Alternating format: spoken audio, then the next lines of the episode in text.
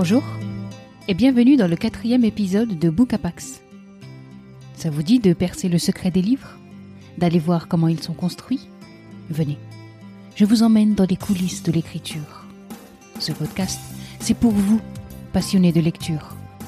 Ensemble, on va se glisser dans les arcanes du style, fouiller les tréfonds du langage.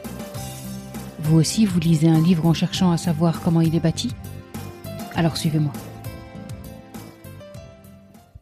Aujourd'hui, on ouvre le premier roman de Lorenza Pieri, intitulé J'avais une île. Quand j'ai reçu ce roman, mes yeux se sont arrêtés sur la couverture couleur sable. Elle est sublime et chaude, cette couverture.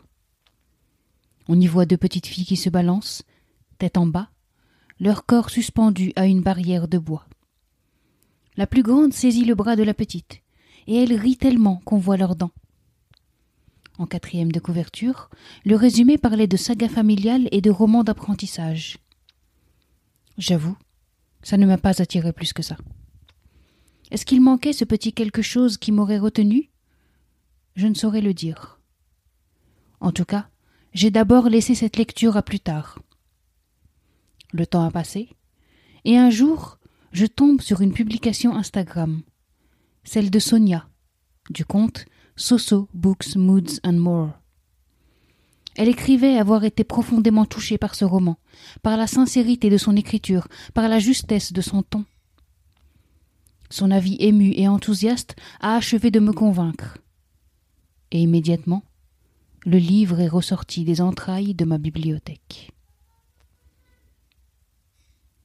Dès les premières lignes, j'avais chaud.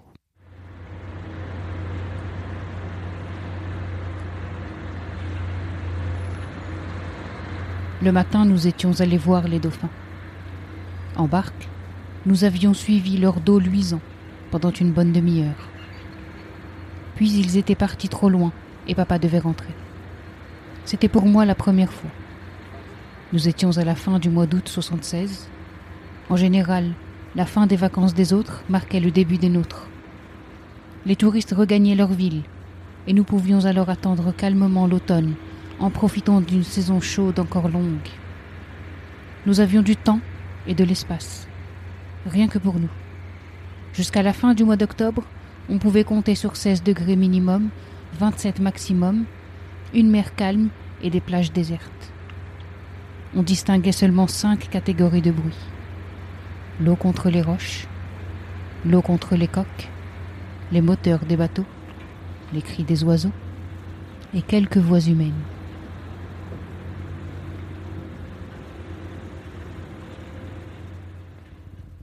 Je ne sais pas encore qui me parle, mais déjà, je me situe dans le temps. Je sais aussi que je suis en bord de mer, et l'indication de température me réchauffe. Cette eau contre les roches, je l'entends. Ces moteurs de bateau, ils ronronnent dans mes oreilles. J'imagine bien les cris des oiseaux qui tournoient autour de l'eau. Ce premier chapitre, il me plante un décor, il me présente les personnages, il me situe encore davantage.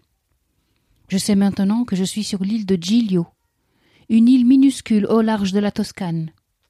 Je sais aussi que l'autrice a grandi sur cette île, avant de partir étudier à Sienne, puis à Paris. Alors immédiatement, j'imagine que ce premier roman est au moins en partie autobiographique. Seulement, dès le départ, je suis assez confuse. Le décor que Lorenza Pieri me dessine est agité, secoué par des conflits politiques obscurs. L'ambiance dans laquelle elle me plonge est mouvementée.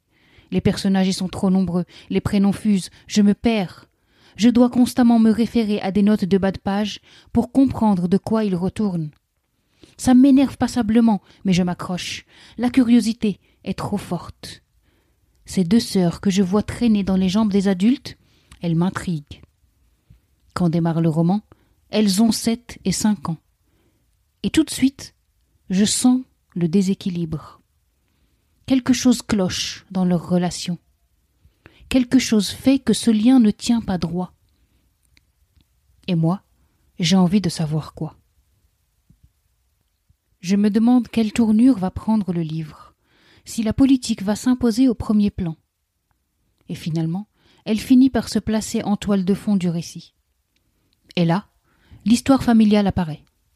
J'ai un père, Vittorio, une mère, Elena surnommée la Rouge, deux filles, Katrina et Teresa, et la grand-mère, surnommée Nonnalina.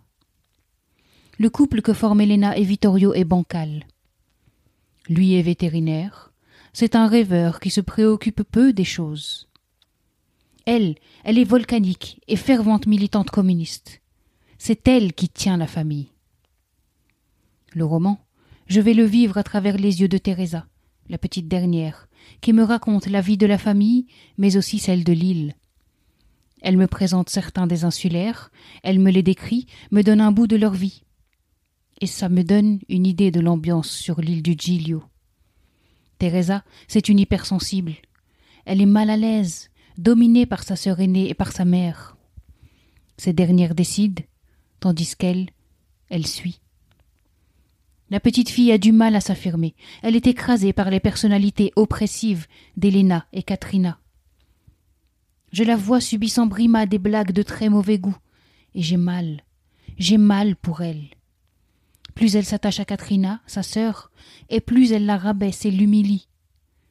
Parfois j'ai envie d'entrer dans le roman, de saisir ce personnage, de la secouer, de lui dire arrête de te laisser faire, de te laisser entraîner dans les pires pièges, de te laisser dicter ta vie. Pour Teresa, c'est d'autant plus douloureux qu'elle en est consciente de cette situation d'infériorité. Sa voix, elle est touchante quand elle se raconte et se définit.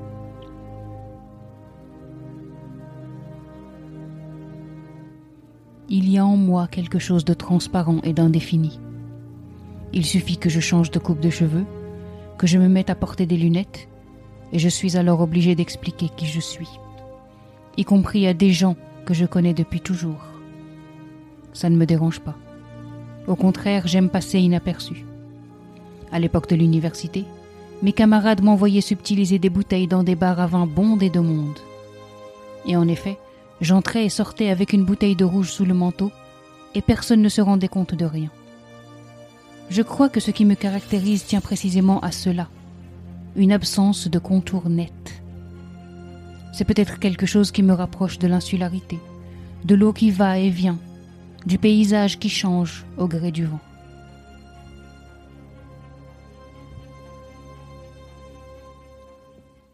Les années vont passer, et Teresa va nous raconter sa vie. On va vivre quarante années avec elle, quarante années que le roman traverse sans jamais nous ennuyer. La petite fille brimée devient une jeune femme qui s'interroge constamment, qui ne rompt jamais les liens avec la famille comme avec l'île. Les blessures de l'enfance en font un personnage complexe. Teresa est à la fois sensible et forte. L'autrice explore avec beaucoup de justesse la relation amour-haine qui la lie à sa grande sœur. On est dans la peau de Teresa quand elle encaisse les phrases assassines de sa grande sœur.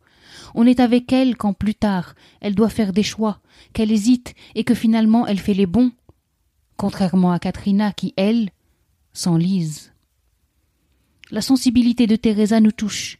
Elle qui semble si fragile, si faible, se révèle au fil des pages plus libre et plus affirmée. Comment occuper pleinement sa place dans une famille déséquilibrée, avec des personnages écrasants? C'est la question à laquelle répond ce livre. Une question qu'il traite d'ailleurs avec une grande délicatesse. Mais ce roman, c'est bien plus qu'une histoire de famille. J'avais une île est ancrée dans l'histoire politique de l'Italie. Il en fustige la corruption, les petits arrangements abjects. Il évoque des thématiques fortes, universelles, qui nous parlent à tous. Le combat des y est central, mais aussi le lien sororal qui peut être déséquilibré, nuisible. On y voit aussi le poids de la mémoire, la mémoire des lieux, mais aussi celle des corps. Enfin, on vit avec fracas les conséquences désastreuses d'une mondialisation sauvage et d'un tourisme qui détruit. L'écriture nous captive parce qu'elle est éloquente. Elle nous émeut parce qu'elle reste tendre malgré les événements. Elle nous bouleverse quand elle se fait poignante. Elle nous saisit quand elle se fait vibrante. La vie de Teresa et de sa famille, sur plus d'une quarantaine d'années, vient se poser sur un fond historique et politique qui résonne en nous, qui nous parle parce qu'il nous rappelle des personnalités connues. Son destin individuel nous tient en haleine.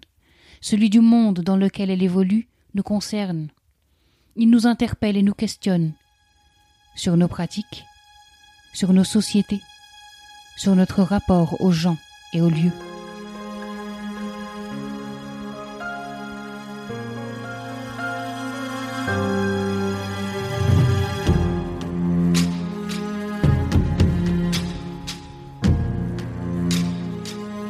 Mais si on revenait sur le titre J'avais une île. Pour être honnête, je l'ai trouvé fade.